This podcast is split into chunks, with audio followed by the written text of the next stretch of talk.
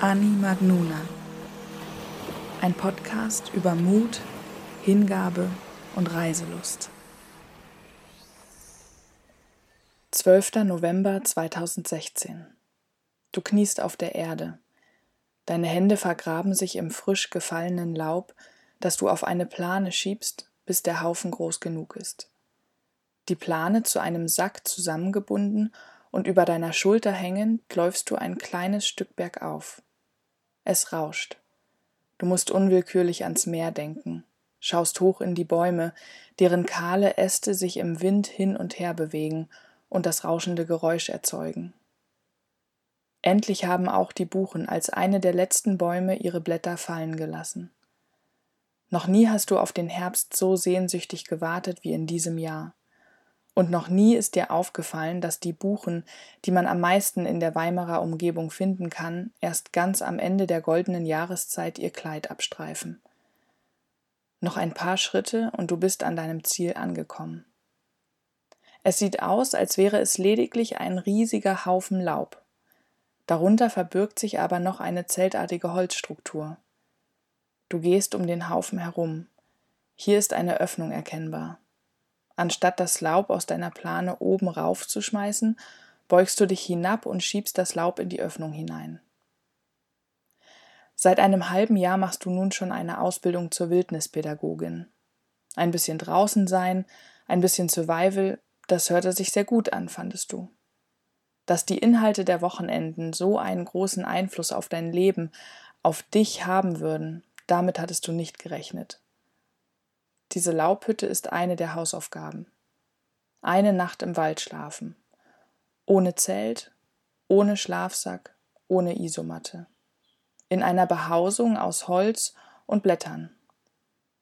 Also hast du auf die Blätter gewartet und gewartet. Der Oktober war wundervoll, unglaublich warm, sonnig, schön. In den Wäldern fiel noch kein Laub. Dann kam der November, mit ihm endlich die tanzenden Blätter der Buchen und die Kälte. Scharf, eisig, nass.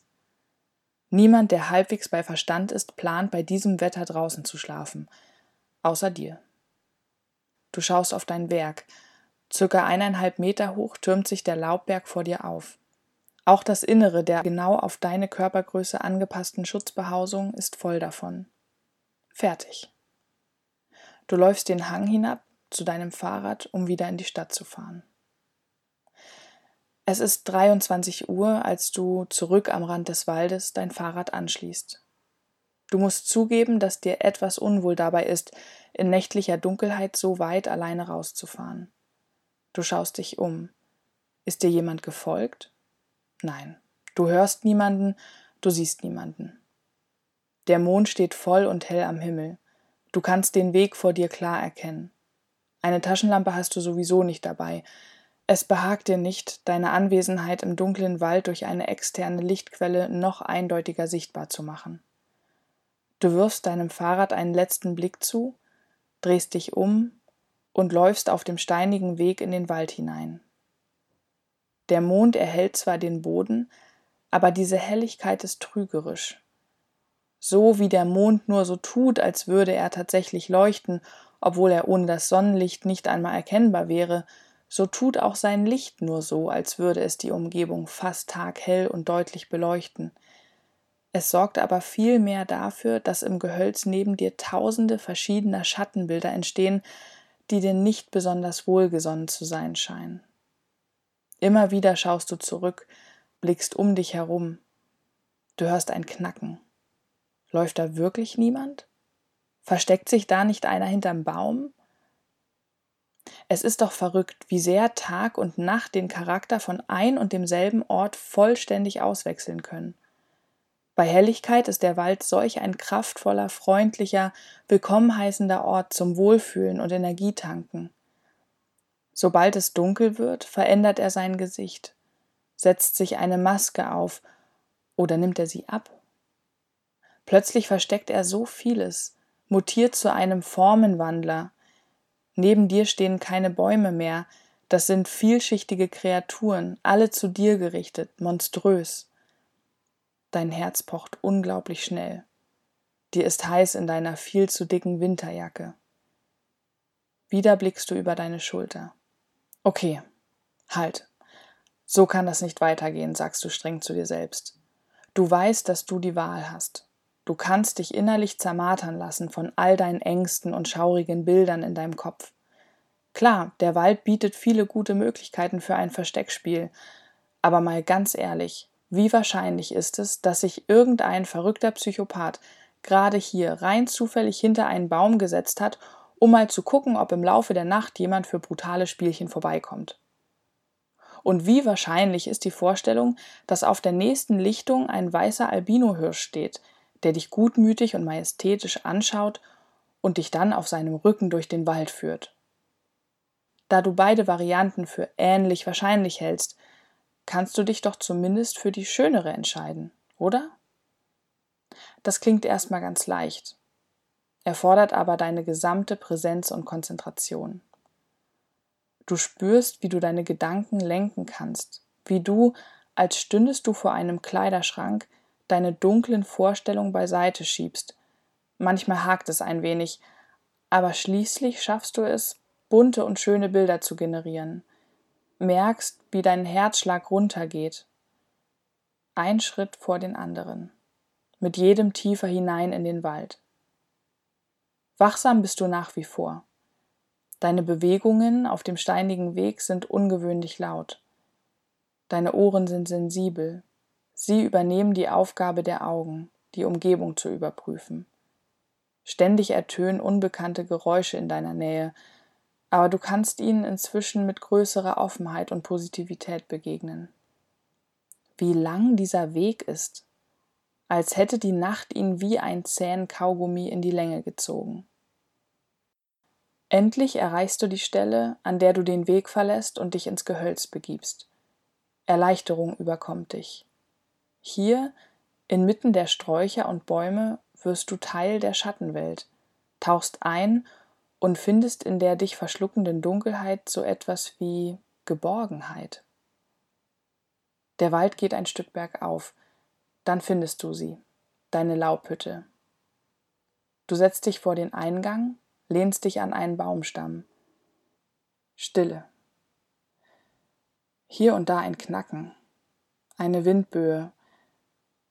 Ansonsten ist es sehr ruhig. Ein sehr friedliches Gefühl wird in dir spürbar. Eine Weile sitzt du dort, bis sich die Müdigkeit bemerkbar macht, die vom Adrenalin des Herlaufens beiseite geschoben worden ist. Du stehst auf, kniest dich vor den Eingang und schiebst dich rücklings hinein in dein Laubnest. Laub hat eine unglaublich isolierende Funktion. Das Prinzip ist also, dass du sowohl unter dir Laub hast, von Laub zugedeckt wirst und überall um dich herum das Laub deine Wärme hält. Leider hast du beim Hineinkriechen so viel Laub unter dir plattgedrückt, dass kaum noch etwas bleibt, um dich zuzudecken. Umständlich versuchst du unter dir einige Blätter hervorzukramen um dir etwas mehr Wärme zu gewährleisten. Du bist sehr froh über deine dicke Winterjacke, die dir vorhin so viel zu warm war und in der du nun schon nach wenigen Minuten beginnst zu frösteln. Eine Nacht, sagst du dir immer wieder. Es geht erstmal nur um eine Nacht. Das kann doch so schwer nicht sein. Sagt sich so leicht. Einschlafen, wenn dir mega kalt ist, ist echt eine ziemliche Herausforderung. Du wackelst mit deinen Füßen hin und her, um die Durchblutung zu fördern, presst deine Hände zu Fäusten zusammen und spreizt die Finger wieder auseinander. Du weißt, dass es gar nicht so kalt ist, dass du theoretisch genug anhast und die Kälte zum Teil einfach in deinem Kopf passiert. Du hast einmal zwei Geschichten gehört, die dich sehr beeindruckt haben. Zum einen gab es mal einen Mann, der in einer Straßenbahn irgendwo in Amerika eingeschlafen und nachts im Straßenbahndepot aufgewacht ist. Die Türen des Waggons waren zu, er musste die Nacht dort verbringen. Obwohl es die Temperaturen zu dieser Zeit theoretisch überhaupt nicht zugelassen hätten, dass ein Mann erfrieren könnte, wurde der Mann am nächsten Morgen tot mit Erfrierungserscheinungen aufgefunden, weil er davon überzeugt gewesen war, dass es zu kalt für sein Überleben wäre.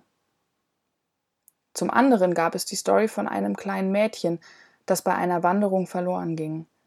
Es hatte geschneit, war eisig kalt. Einen Tag und eine Nacht hat man sie gesucht.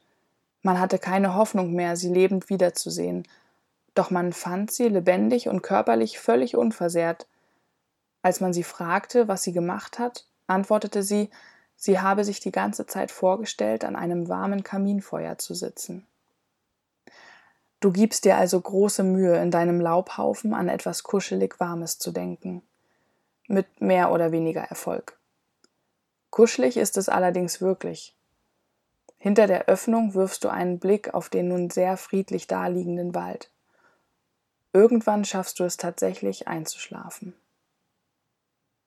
Du wachst auf, öffnest die Augen. Draußen ist es bereits hell. Die Sonne scheint und es ist herrlich warm. Begeistert robbst du aus deiner Behausung hervor. Alles ist so enorm grün. Dich umgeben saftige, hügelige Wiesen. Du läufst ein Stück weiter, auf und ab.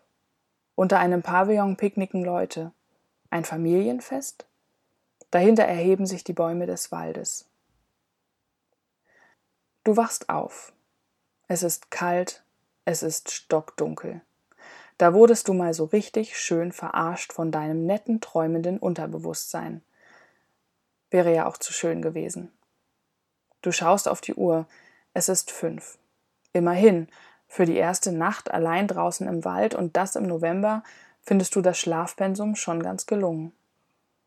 Trotzdem bist du immer noch müde und kannst dich erst eine halbe Stunde später dazu aufraffen, dich hinauszubegeben. Du stellst erstaunt und begeistert fest, dass es in deinem Laub wirklich um einiges wärmer war als hier draußen. Wow, das funktioniert scheinbar besser, als es sich angefühlt hat. Du streckst dich, schüttelst die Starre aus deinem Körper. Das erste Licht des Tages lässt sich noch nicht so ganz hinter den dunklen Silhouetten der Bäume erahnen. Du nimmst deine Tasche und gehst langsam los in Richtung deines Fahrrads, hinaus aus dem Wald. Obwohl du immer noch nichts klar um dich herum erkennen kannst und die Bäume viele absurde Schattenbilder formen, fühlst du dich überhaupt nicht mehr unwohl. Es ist, als wärst du durch ein Aufnahmeritual gegangen und wärst nun Teil der Waldfamilie. Hast dich getraut, dich mit deinem natürlichen und verletzlichen Zustand, dem Schlaf, dieser Umgebung hinzugeben und hast zum Lohn ein Gefühl von Vertrautheit und Sicherheit bekommen. Du gehst über einen kleinen Bach, den Weg hinauf und kommst an einer Lichtung vorbei. Im knietiefen, über der Wiese leicht und mysteriös schwebenden Nebel stehen drei Rehe. Sie haben dich längst bemerkt und schauen dich aus ihren großen Augen heraus direkt an. Dann, als hätten sie diese Choreografie lange einstudiert, drehen sie sich gleichzeitig weg und laufen in hohen Sprüngen in den Wald hinein. Ihr weißes Fell am Hinterteil bildet dabei fröhlich auf und ab hüpfende Punkte im blassen Zwielicht. Bald bist du an deinem Fahrrad angekommen, wirfst einen letzten Blick zurück in den Wald. In ein paar Tagen wirst du wiederkommen für eine zweite Nacht. Du schnallst deine Tasche am Gepäckträger fest und steigst aufs Fahrrad. Der Himmel färbt sich langsam rosa, während der Wind durch deine Haare weht. Ach Leben, du wunderschönes, mich immer wieder herausforderndes und mit Glück und Liebe beschenkendes Mysterium, ich danke dir.